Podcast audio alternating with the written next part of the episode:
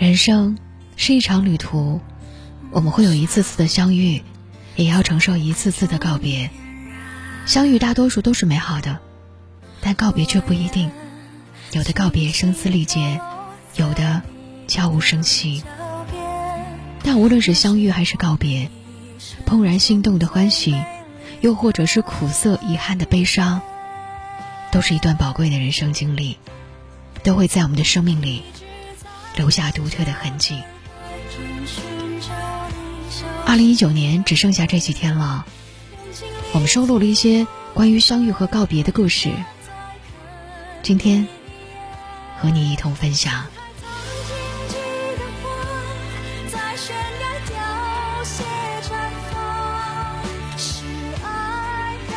网名叫“少年”的朋友说：“二零一九年，我用了一个月的时间。”独自去了四个不同的省份，与陌生人相遇，也与老朋友相聚。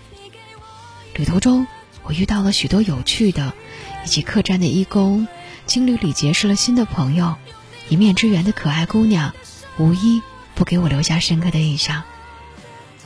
相遇也意味着告别，与许多人分别，总是带着几分不舍，因为不知道我们何时才能够再度相遇。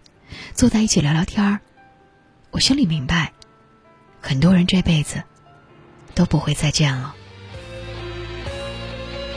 那一个月，我强制自己抛开工作的压力，只享受美景和友情。旅行的最后，我渐渐放下了许多曾经的执着和胆怯，我收获到了一个更加潇洒自如的自己。九痕男，二十五岁。他说：“我有一个玩了八年的好友，后来读了大学，我们考去了不同的城市。他在南边，我在北边。刚开始的时候，我们还经常联系，但后来大家渐渐都忙了起来，联系就越来越少。前一阵子，我无意间翻看我们俩的聊天记录，才发现上一次的聊天还停留在去年元旦的祝福。我们相互发了一句新年快乐。”就再也没有其他的话题了。虽然没有那句明确的再见，但我们已经完全的脱离了彼此的生活。成年人的感情就是这样，所有的离别都是悄无声息的，一旦走散，就回不去了。小木女，二十三岁，五月是我最忙碌的一个月。准备毕业答辩，准备毕业聚餐，毕业典礼，拍照留念。当一切终于尘埃落定，我和同窗坐在学校附近的小餐馆里吃着散伙饭的时候，真的有一种在给人生的某一个阶段画上句号的那种悲凉的感觉。告别校园生活，迎来职业生涯，我不再是一名学生，而是成为一名真正的社会人。我知道。我自己不能再问家里要生活费了，我要必须学会独立的去谋生了。那些大学里的挚友，如今分布在五湖四海，天各一方，也不知道以后何时能够再相遇。只愿此去繁华似锦，再相逢依然如故。如果爱女二十四岁。微微一笑很倾城里面说：“如果早知道有一天我会这么爱你，我一定会对你一见钟情。”我在这一年的最后一个月，和他正式在一起了。那天我生日，中午他给我准备了一个巨大的惊喜：蛋糕、气球，以及温暖整个冬天的礼物。晚上跟他出去吃饭，也一直沉浸在心跳加速的恋爱状态当中，一切都是最美好的样子。爱情不一定要轰轰烈烈，落实在日常生活里的甜蜜也依然让人心动。我还想跟他在一起去好多好多的地方，也开始设想无数个关于我们美好的未来。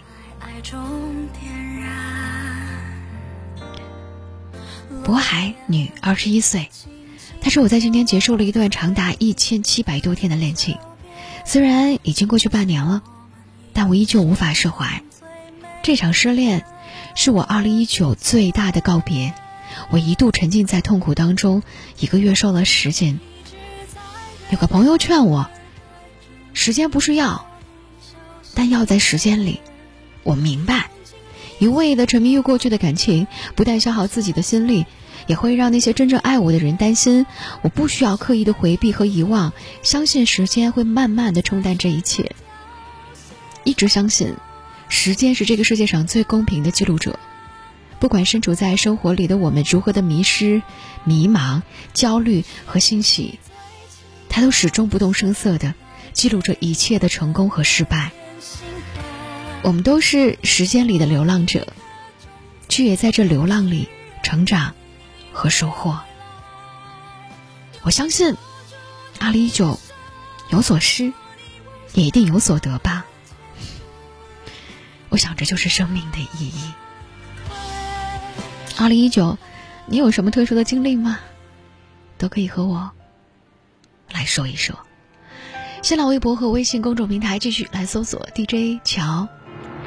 想要听到更多的声音，可以在蜻蜓 FM、网易云音乐、喜马拉雅 FM 当中搜索 DJ 乔，那里会有更多的声音，在晚间时刻陪伴晚睡的你。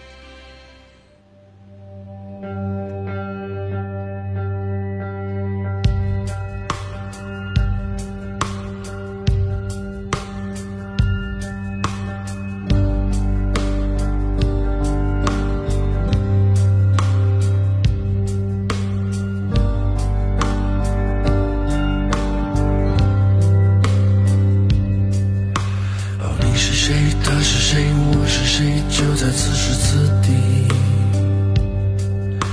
而不是你，不是我，不是他，飞鸟已在远方。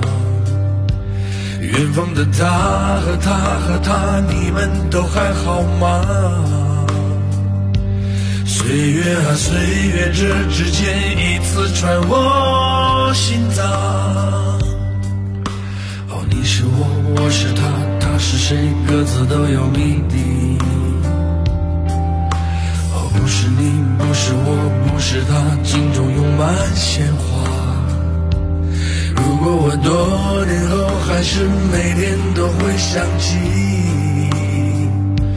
我要和这世界谈谈自由与爱。就让我，就让你，就让他，长发融了冰雪。就为了你，为了他，为了我，守一个秘密。我自己说